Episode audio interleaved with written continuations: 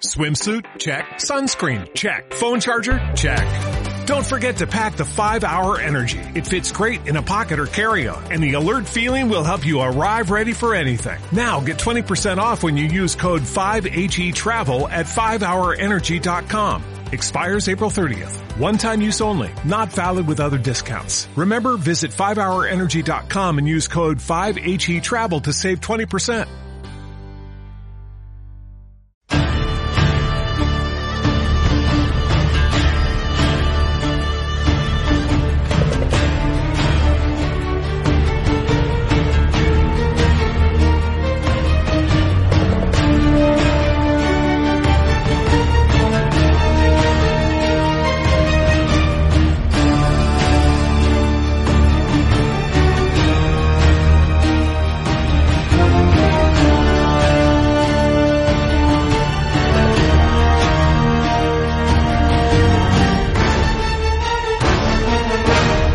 Historia de los videojuegos. Este, esta era una sección que siempre, vamos, desde que, vamos, desde que nació Memory Card, siempre estuvo ahí, ¿vale? Estuvo ahí latente y desde que la incorporamos tenía que volver porque hay muchas historias que contar, pero viejo, y aunque esta es una que ya empezamos a avanzarla un poquito en cierto análisis o cierta review, Ojo.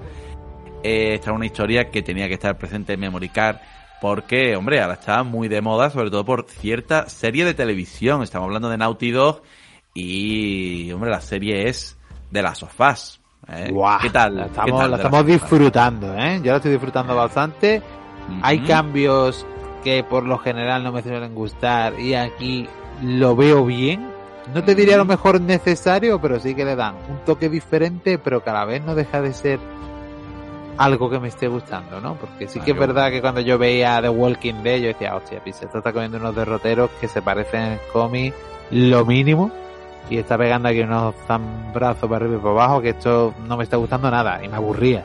Sin Mm. embargo, aquí no. Aquí hay partes que tú las reconoces, sabes lo que vas a pasar, las estás esperando y luego hay otras que te sorprenden. Así que me gusta, me está gustando bastante, la verdad. Está bien.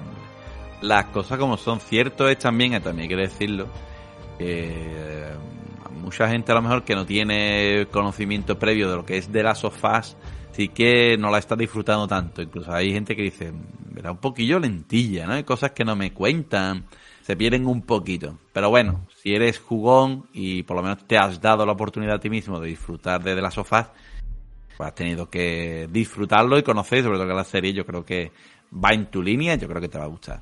Nada podrá superar a la película de Sonic, pero bueno, eh, no Ah, todo mira, me creía que iba a decir a la película de Doom con The Rock, ¿te acuerdas? Nada, ¿te imaginas? ¿Quién se acuerda de aquello? Pero bueno, vamos a contar historias más interesantes que esa película. Abracitos para el señor eh, Dwayne Johnson y Abrazote, eh, porque para Abrazote, que rodearlo te va a costar, te va a costar. Es grande, es grande el amigo, sí que es verdad.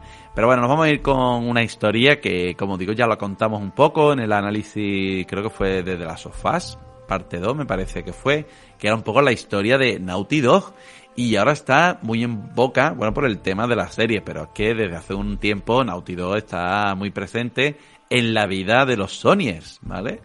Y, y diréis, bueno, pues ¿Qué vas a contar? Aquí todos son éxitos, ¿verdad? Hablar de Naughty Dog son gente triunfadora que se limpia la boca con billetes de mil dólares. Pues puede ser que lo hagan, sobre todo Neil Druckmann. Pero ojo que es una historia donde nos han anclado lo que se les da bien para ir evolucionando, ¿eh? Que esto no lo hacen todas las empresas. Pues sí, fíjate que el origen de todo esto son Andrew Gavin y su amigo, como siempre lo llamo, Jason Rubin, alias el guapito. Bueno, de hecho, Andrew Gavin y Jason Rubin fueron compañeros de, de estudio. Y siendo unos chiquillos los años 80, ya ellos empezaron a lucubrar, a pensar cositas. Y decir, bueno, nosotros, esto de los videojuegos que ahora están teniendo cierta importancia, ¿no? Dentro de los microordenadores. Hay una empresa por ahí en Japón que es Nintendo que está haciendo ciertas cositas, está teniendo mucho tirón. Está Sega también por ahí. Y a nosotros nos gustaría hacer algo. Y ya en el año 84, en el 84 en Santa Mónica, California, ellos crearon una, una pequeña empresa que se llamaba Young Software. Así que imaginaos cómo, cómo de, de, precario tenía que hacer aquello los años, en el año 84, que esta gente serían unos, unos chiquillos. Con lo cual, fijaos de dónde viene, ¿eh? Pero viejo que parece que las cosas son más recientes, pero no, no, no. Claro, es que la gente se cree muchas veces que el éxito viene de la nada, ¿no? Que tú dices, mira, ha salido, han sacado este juego y la han triunfado de la noche a la mañana, ¿no? Hay un proceso, un proceso de Pues sí. estudio, un proceso de tener que desvelarte mientras te miras en el espejo pensando, qué guapo soy, joder, y mientras haces una creación de un videojuego que, que va a marcar un antes y un después en la industria. Pues sí. Fíjate que ellos cuando empezaron a desarrollar videojuegos, el presupuesto era tan bajito, tan tan bajo que bueno, ellos no tenían ocasión en realidad de poder eh, invertir mucho para estos pequeños juegos. De hecho, ellos empezaron tratando bastante con mm, videojuegos, mm, por ejemplo, para Apple II, ¿vale? Eran juegos bastante pequeñitos. Tenemos juegos, por ejemplo, como Zone of Crash, Match Young, Sky Craze o Dream Zone, Grandes éxitos todos. Podéis echarle un vistazo, hay ciertos vídeos también en YouTube. ¿Qué es lo que ellos querían conseguir con estos proyectos? Aparte de darse un poco de visibilidad, era aprender el lenguaje, ¿vale? De programación, dominarlo y por supuesto intentar plasmar todo aquello que, bueno, no, no habían conseguido mm, hacer en sus inicios porque además eran, ya digo, eran muy, muy jóvenes. Y eso les llevó a que, bueno, con el tiempo incluso, llegaran a crear una empresa mayor. Y ahí llegaría Naughty Dog en un momento, en el año 89, en el que ellos empiezan a pensar a lo grande. Y entonces empiezan a llegar a acuerdos con Universal, llegan a acuerdos incluso con Mark Cerny, que actualmente trabaja en PlayStation, pero en su momento trabajaba en Sega. Y ellos empiezan a trabajar en proyectos propios, pero también están como colaborando con empresas más grandes para ayudarlos en proyectos. De hecho, eh, sabéis, si no lo sabéis lo comento, ellos estuvieron apoyando proyectos de Sega desde California. De hecho, ellos tuvieron encomendado la labor, sobre todo Jason Rubin, de pensar en cómo podría ser un Sonic 4 en tres dimensiones. De, ese proyecto que hablamos, que era el proyecto del culo de Sonic, que será el nombre oficial del proyecto que bueno pues acabó con el tiempo convirtiéndose cuando ya se transformaron como digo en Naughty Dog empezaron ya a cerrar acuerdos más grandes con Universal y a tener cierta autonomía y sobre todo mucho más presupuesto y un equipo más grande se transformó en lo que actualmente conocemos como Crash Bandicoot Hombre, estamos hablando de un proyecto que tú haces con la intención, ¿no? De, de cómo sacar adelante un juego de estas características y que luego se acaba convirtiendo en la mascota no oficial de Sony, ¿no? Porque todos pensábamos que Crash era la mascota de, de Sony Mm. en la primera PlayStation y bueno, es un juego que aparte de que le gustó a todo el mundo, tuvo las tres primeras entregas, ¿no? Que son las que hizo Naughty Dog claro que son una maravilla y para mí se superaban a cada entrega, ¿eh? porque el tercero para mí es mi favorito. Buah, que eh, era tremendo. Fijaos que también un detalle importante es que siempre, eh, como digo, el guapito de Jason Rubin siempre ha, comentado que él mm, siempre ha tenido bastante cariño a aquella época con Sega. De hecho, el primer videojuego que ellos lanzaron para una consola fue para Mega Drive en el año 91, que era Rings of Power. Bueno, les permitió acercarse a Sega, a tener mayor estrato con Sega, incluso como ya os digo, estar cerca y apoyar proyectos de Sega directamente y pues también darse a conocer y que bueno pues Universal le diera la oportunidad de llevar a cabo proyectos, proyectos gordos como Crash Bandicoot y así bueno pues ganarse un nombre siempre con la esperanza, por supuesto, de que siendo Naughty Dog, siendo una empresa un poco más grande, de acabar recalando las filas de empresas, por ejemplo, como Sega. Porque, y diréis, bueno, no estaban bien ellos en, Viven- en Universal, ahora conocido como Vivendi. Pues no, no estaban las cosas muy bien. Fijaos, eh, durante algunos de los proyectos que comento de Crash Bandicoot, sobre todo en Crash Bandicoot 3, eh, estos señores estaban pasando por una etapa muy difícil, ¿vale? Dentro de Universal, tan tan difícil que, bueno, prácticamente programaban con una calor enorme dentro de la oficina de Universal, prácticamente casi ni les pagaban, los, los trataban muy mal, estaban pasando por unas condiciones realmente duras, muy malas, la verdad. Y ellos estaban deseando terminar el proyecto y mm, quedarse libres, ¿vale? Ellos su intención era terminar, por favor, el trabajo que les quedaba, que les pagasen, porque con eso comían, y tener la oportunidad de que alguien se hiciese con, con ellos. Por supuesto, Sega en aquel entonces lo tenía muy difícil, venía de una etapa eh, que además no, pudieron disfrutar de sus propios videojuegos porque el acuerdo se cerró entre lo que era Universal Interactive Studios y PlayStation, con lo cual Sega Saturn jamás vio un videojuego de Crash Bandicoot, de Naughty Dog, y en aquel entonces Sega no lo tenía viable. ¿Quién lo tuvo viable? Pues fue en el año 2001, los pobres tuvieron que esperar un poquito, eh, cuando PlayStation Sony pudo adquirir en enero Naughty Dog y a partir de ahí, bueno, pues fue cuando empezaron a trabajar para PlayStation, que de hecho, una de las grandes penas de Jason Rubin que como sabéis siempre ha sido un tío muy creativo y que le tiene mucho cariño a sus personajes, eh, es que Crash Bandicoot se quedó en, lo que es Universal Interactive Studios y bueno, pues jamás pudo volver a trabajar en un Crash Bandicoot, ¿no? Sí, pero ¿no te, no te queda a ti la sensación de que cuando los padres de Crash Bandicoot lo abandonaron, estuvo ahí ya un poco de capa caída y hasta el 4 que salió hace un par de años así, pero a bote pronto por decirlo, ¿no? No ha tenido nunca el mismo nivel. Cuando estuvo en PlayStation 2, luego en los juegos de Wii, Ah, se notaba como que no era lo mismo, tío, Mm. que se quedó ahí atrás y la popularidad la perdió también bastante rápido. Sí, la verdad es que, sobre todo, yo siempre lo digo, cuando las sagas pierden a sus grandes referentes y creadores, suelen tener ciertos problemillas, no sé qué pase, como el caso de, de Sega o de Nintendo, sobre todo en el caso de Nintendo con Zelda, que, que es que ahí está un libro escrito donde dicen paso a paso cómo tiene que ser un Zelda y cómo tiene que evolucionar. Son casos contados con los dedos de la mano. Y en el caso de Crash Bandicoot, hasta el día de hoy, Crash Bandicoot 4 sí que tengo que reconocer que está muy guapo en el juego. ¿eh? Pero sí que es verdad que no ha vuelto a ser el mismo hasta hace bien poco. Y en el caso de Naughty Dog, pues ellos tuvieron la oportunidad de crear pues sagas como Jack and Duster, que a mí me encanta, sobre todo la primera entrega, y donde, bueno, Andy Gavin eh, junto a Jason Rubin llevan a cabo proyectos que ellos ya tenían apuntado, es decir, eh, nosotros llevamos años con varios proyectos apalancados donde Andy Gavin, que siempre le gustó mucho el tema del lenguaje de programación, llegó incluso a crear su propio lenguaje de programación para aplicarlo en Jack and Daxter y la verdad es que el juego gustó mucho. Sí, de, de hecho, eh, son estos juegos que siempre se está hablando de que si lo van a traer también como un remake, ¿no? O una trilogía así Mm. remasterizada de nuevo, porque eh, se quedó en la anterior generación, pero solo en digital, y hay gente que te lo está esperando ahí en físico. Sí, es verdad.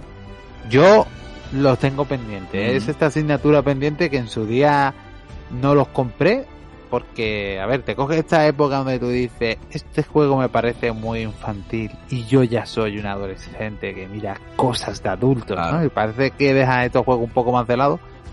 Y luego siempre, claro, me intenté pillar la versión de PlayStation 3 que venían todos los juegos, ¿no? En alta definición, aunque solo fuera a 720p. Pero es que mm, desapareció de las estanterías y los especuladores se están cebando, ¿eh? Muy bien. Y tú sabes que yo para lo digital, Moisés, pues me da un poquito de, de pereza, la verdad. Entonces, estoy deseando que lo saquen en, en físico, Mm. rollo trilogía, o remake o remaster, me da igual. Tráelo de nuevo. ¿Qué más te da? Fíjate, si la cosa fue bien, bien con Jack and Duster, que las ventas superaron la, lo que eran las expectativas iniciales que tenía PlayStation. Es decir, PlayStation no tenía una expectativa muy alta.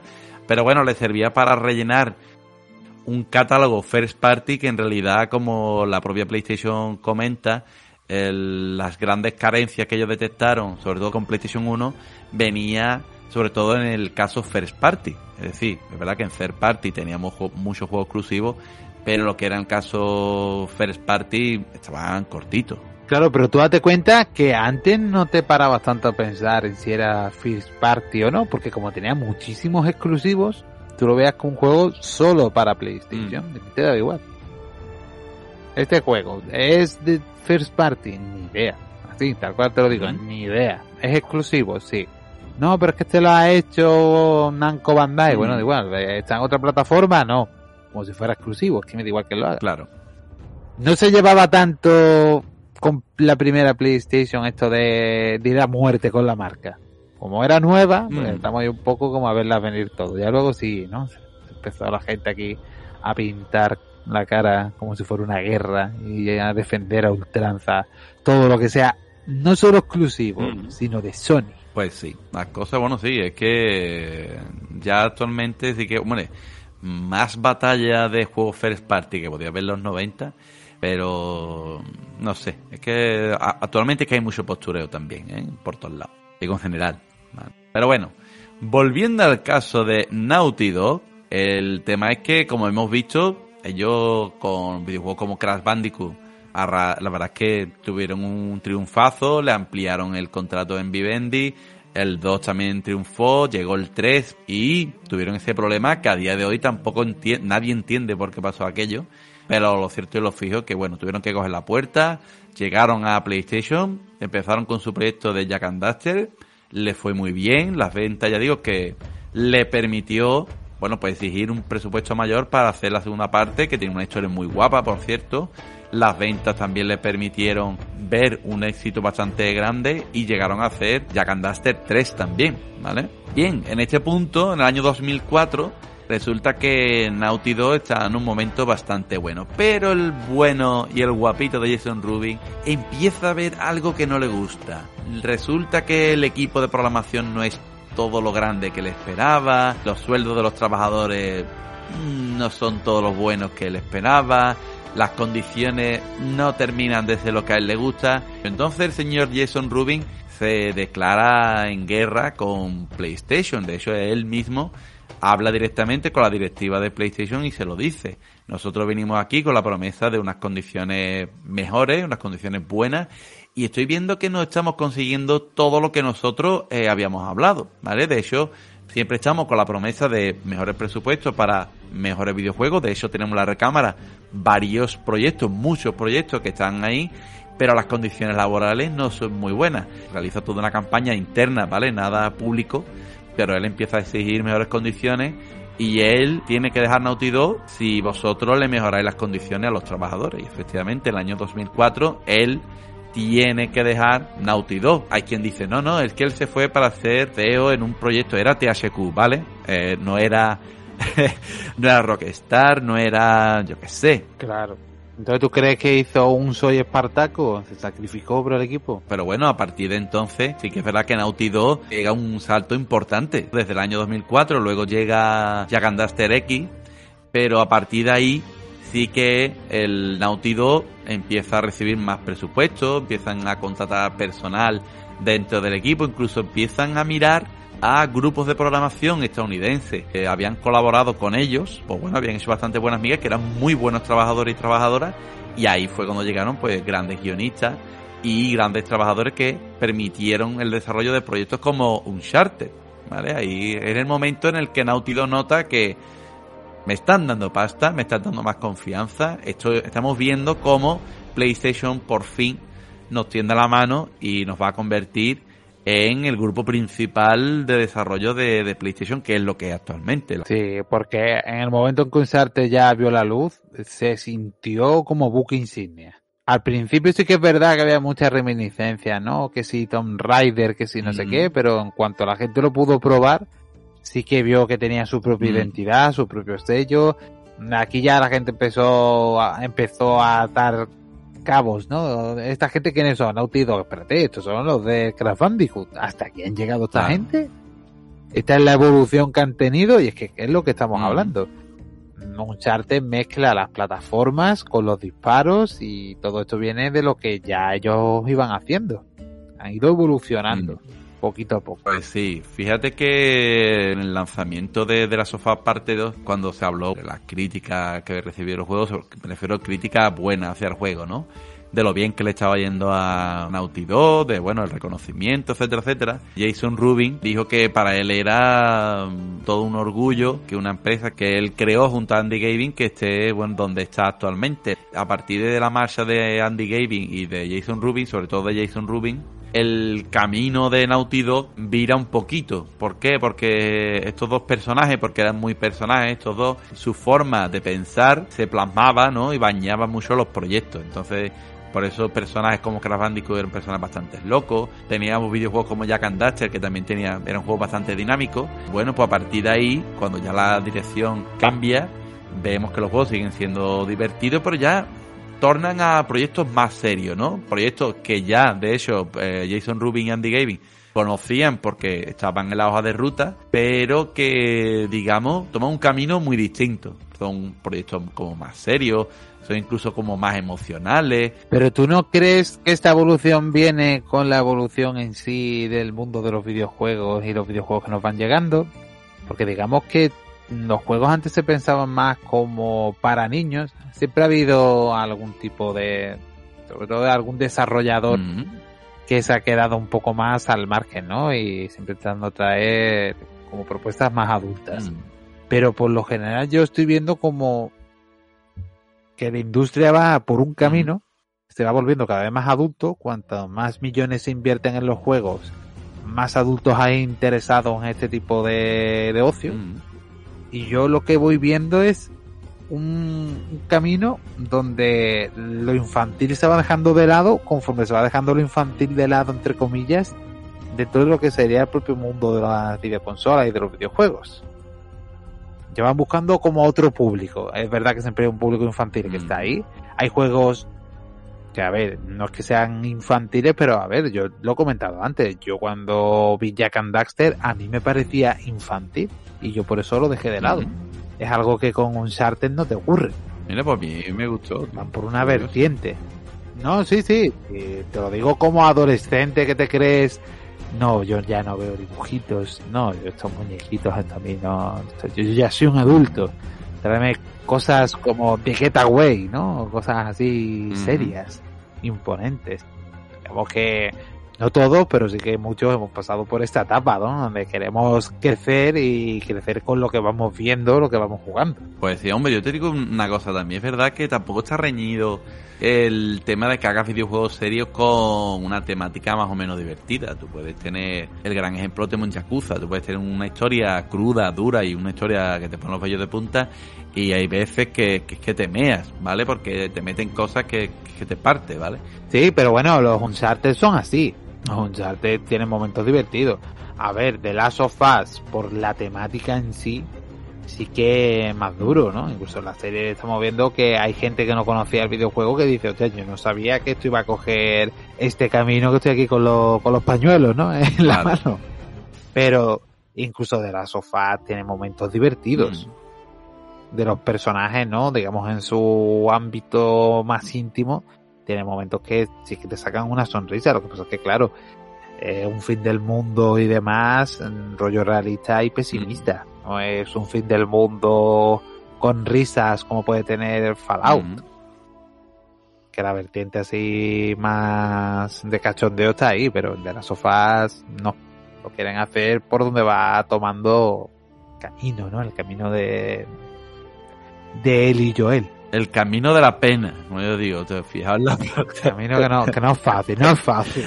porque más las portadas que es penita la entra. Pero bueno, cerrando aquí con la historia de, de Naughty Dog, hemos visto que, bueno, desde la marcha de Jason Rubin, pues hemos visto cómo la, la misma empresa ha ido evolucionando a proyectos diferentes. De hecho, la llegada de Uncharted fue una sorpresa para la propia PlayStation, porque en realidad pocos supieron del proyecto hasta que la directora, que era Amy Heining, les presentó la idea y no daban crédito a decir, este proyecto a mí me recuerda bastante, no, es como, es como muy peliculero. Esto tiene como muchos elementos como de cine, te recuerda bastante también, es verdad, a Indiana Jones.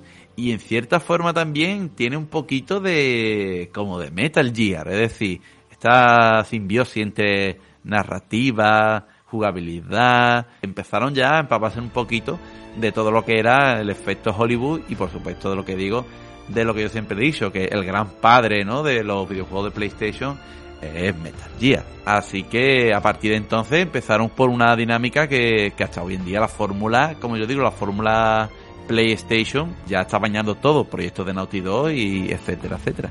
¿Y tú cuál crees que es el futuro de Naughty Dog? ¿Qué dirías que nos depara? ¿Van a hacer algo que vienen haciendo habitualmente como es cerrar con más juegos, llámalo trilogía, incluso cuartas partes, ¿no? Que hemos visto en Naughty Dog, que esto era nuevo, pero apareció por ahí en Uncharted 4. ¿O tú crees que se van a aventurar con un proyecto completamente nuevo que nos sorprenda? Fíjate, viendo un poco la tendencia hacia la que van, y aunque les ha ido muy bien en crítica y ventas, de hecho estaba tenía apuntado aquí, por ejemplo, la evolución que han tenido desde videojuegos de plataformas, luego videojuegos de aventura, luego videojuegos de aventuración, y eh, ya la directamente acción, está en un camino un poco jodido, porque cuando tú entras en el camino de los juegos de acción, salir, te tienes que dar un viraje tan gordo, ¿hacia dónde podrán ir? ¿Hacia dónde? ¿Pero tú consideras The Last of Us directamente como un juego de acción? Porque yo creo que está ahí Sí, ¿no? Un poco mezclado, Tiene ¿no? ahí un poquito de sigilo, acción, eh, vamos, es Metal Gear, vamos, totalmente. Terror, o también tiene Bueno, parte... terror. Sí, A mí no me hay partes yo conozco. Bueno, a ti no te da miedo porque tú eres un valiente, Moy, pero yo conozco gente Sí. que los juegos de terror no pueden con ellos, que me han dicho yo con The Last of Us en algunas partes lo paso bastante mal y no puedo jugar. Pues nada, fíjate. Fíjate que yo, por ejemplo, sí, videojuegos como el Resident Evil 7, sí que me da muy mal rollo, tío. Pero bueno, no lo voy a considerar de terror, pero yo sí que lo veo que, que actualmente se están... Yo creo que sí, próximos proyectos de Naughty Dog, quitando el proyecto online, el próximo será un proyecto de acción, ¿no? Yo creo que lo veo bastante. ¿Y tú crees que van a apostar por el mundo abierto? Porque es lo que les queda. ¿Te das cuenta? Ellos no van siguiendo modas del mundo de los videojuegos. Ellos tienen como su propio camino. Ellos se van marcando. Sí, ellos hacen, de eso si os fijáis, por ejemplo, de las sofás, ambos videojuegos son videojuegos muy pasilleros, es decir, tienen un camino muy perfijado, una zona más o menos abierta. Sí, la parte 2 hubo ahí está, una parte un poco más abierta, pero yo no, aún así, claro, no lo considero mundo abierto. No, no, no, más guiado. De hecho, en la zona que tú dices, la zona está abierta con los edificios. Claro que tienes hasta tu mapita y demás. Totalmente, sí, sí. Pero no, en general, yo creo que ellos van a seguir tirando por su camino. A lo mejor hace un videojuego de mundo abierto, y pero yo sí que veo muy difícil que el actual Naughty Dog cambie de rumbo, haga una saga nueva y cambie de rumbo hacia algo distinto. Yo A mí me gustaría, tío, porque cada vez que han hecho algo nuevo y se han aventurado a ir un paso más allá, la verdad es que van mejorando. Y mira que no es que hubiera mucho que mejorar, en el sentido de que Crash Bandicoot son unos juegazos. Mm. Luego Jack and Daxter, mm, yo no los he jugado, pero las críticas están ahí y son juegos que No, han gustado bastante. guay, tío, está muy bien. Luego también Uncharted, poco más que añadir, y de las sofás, pues yo creo que Mm. es su punto álgido como, como empresa y donde dieron ya el, el do de pecho. Yo creo que ahora mismo es para mí la primera entrega. Aquí ya depende de cada uno, ¿no? Ya sabemos qué opinas tú de la segunda parte, bueno, y que eres un lloro, pero bueno. Ah, La, las cosas son que yo creo que este es el punto más álgido que tiene. Y creo que cuando se aventuran un proyecto nuevo y le dan completa libertad, con un buen presupuesto detrás, yo prefiero que me cuenten algo nuevo a que me vuelvan a un The Last of Us 3. Que sí, que se me hacen un The Last of Us 3, voy a ser el primero que va a estar ahí jugando y lo va a disfrutar y creo que hay muchas historias por contar y todo lo que tú quieras en ese mundo.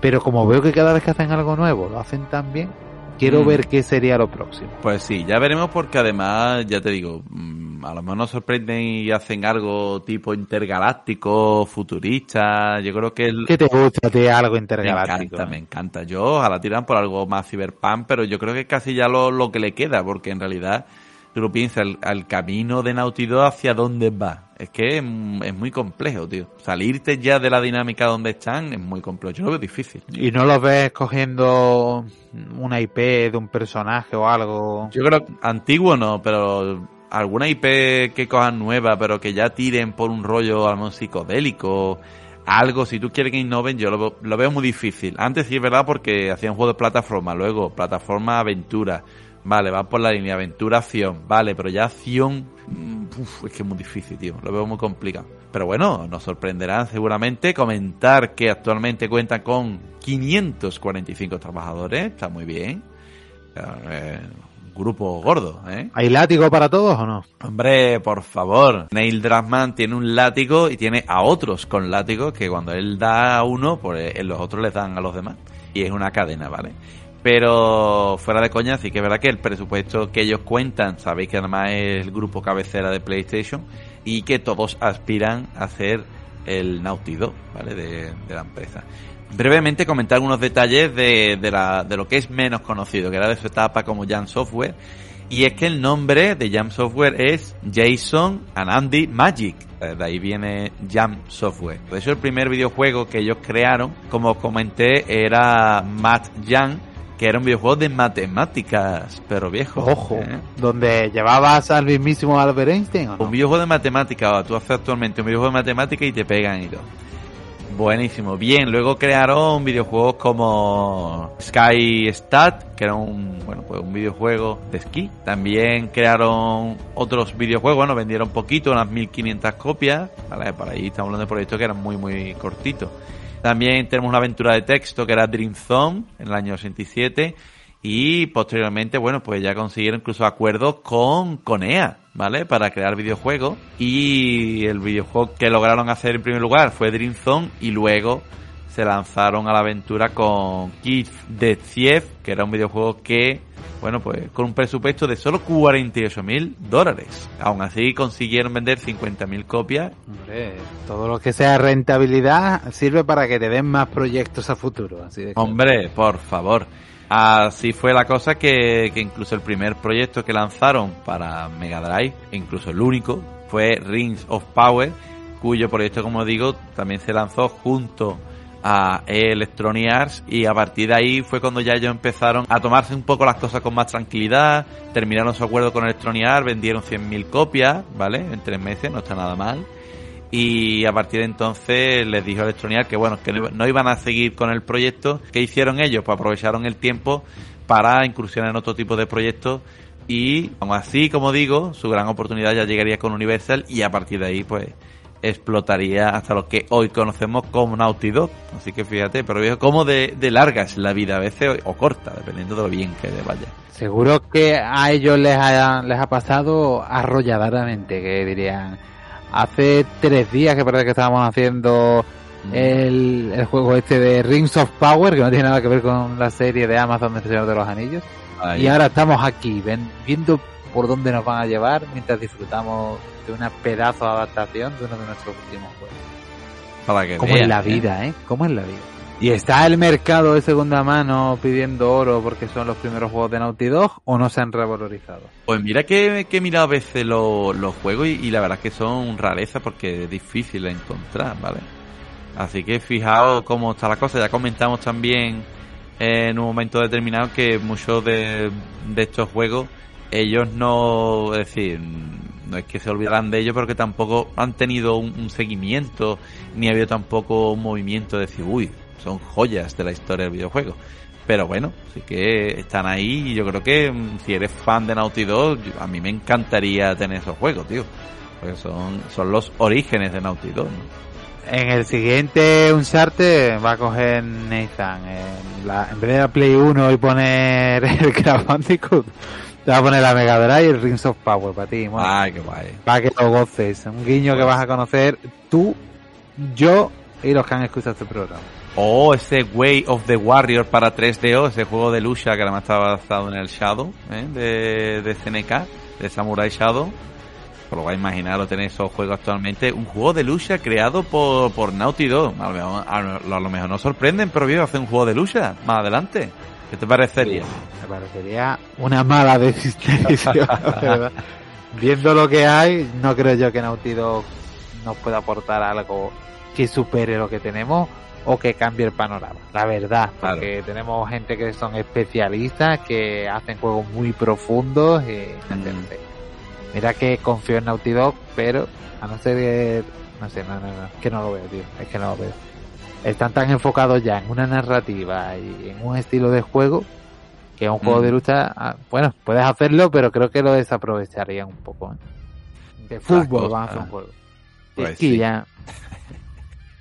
bueno, lo cierto es que volviendo y ya cerrando un poco la historia de, de Naughty Dog, sobre todo de su etapa como Jam, en esta etapa sí que, bueno, cuando ya se transformaron en Naughty Dog, Así que las cosas les fue yendo bastante mejor. De hecho, sabéis que PlayStation por entonces no tenía mascota ninguna, con lo cual la llegada de Crash Bandicoot pues suplió un poquito ¿no? esa carencia y ellos mismos incluso lo sabían.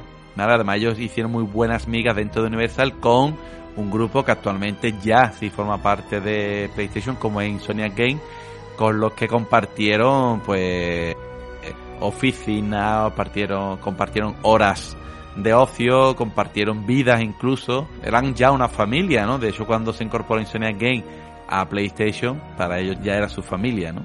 Y es bonito, en verdad, ver cómo mm, ellos en sus propios proyectos hacían guiños a los juegos de Insomniac Game, como por ejemplo Spyro, y al contrario, ¿no? Era, o sea que fue una etapa muy, muy bonita, difícil también, como hemos comentado, y también es chulo ver cómo ese vínculo que tenían también con ciertos proyectos de Sega, como Mark Cerny, que también estaba por ahí, guió también un poquito a Naughty Dog, a Insomniac Game, para esa transformación a una nueva era, que era la era 3D, y como en cierta forma esos consejos de Mark Cerny, que bueno, ya estaba, estaba muy metido dentro del sector, pues le sirvió para crecer y ser, bueno, pues lo que son actualmente. No siempre es bueno escuchar los buenos consejos. Hombre, que te guíen siempre es bueno si es para bien. Y a la vista está, ¿no? Que ha sido para bien. Así que el futuro de Naughty Dog está, yo creo que está para triunfar. Yo creo que muy difícil es que Naughty Dog no siga triunfando en el sector de los videojuegos porque es verdad que está muy alto. No, hay quien opina que cuando estás muy alto solo te queda bajar, ¿eh? Sí, bueno. Apúntatelo, mundo abierto. Venga, mundo abierto para el próximo videojuego de Naughty Dog. Y hasta aquí queda la historia de Naughty. Ya digo que hay mucho más entresijos que, que podríamos contar, incluso detalles de cada uno de los videojuegos. Por qué hicieron grande Naughty pero bueno, sabemos que la historia de Naughty se ha escrito y se escribe actualmente con letras de oro por grandes proyectos. Así que, señor Pero Viejo, terminando con The Last of Us parte 2, que es la sería no la culminación, el último gran proyecto que ellos han terminado, ¿no? Podríamos dejar esto con un tema de, de la sofá parte 2. ¿Qué te parece? No, que te voy con pena. Pon el de Crash Bandicoot, que es el que te va a dar la marcha y la vida. ¡Ostras! Nada, venga, vale. Crash Bandicoot, venga. venga la, vale, vale. La principal, la que te mola, la que te da alegría, muy. Vámonos con esta y Temazo. nos vamos para el debate. Venga.